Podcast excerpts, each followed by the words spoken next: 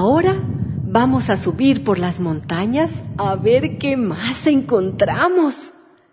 En México hay muchísimas sierras y montañas, como las extensas sierras madres, los preciosos volcanes nevados, como el pico de Orizaba, el más alto del país, y la pareja inseparable, el Iztaccíhuatl y Popocatépetl, y muchas otras montañas de menor tamaño. Uy, esto sí que está empinado. Pero ánimo, ya vamos llegando a la cima. Aquí hace más frío que allá abajo en la selva seca. Desde estos bosques de pinos, oyameles y encinos podemos ver la nieve en la punta de la montaña. ¡Miren! ¡Una mariposa monarca!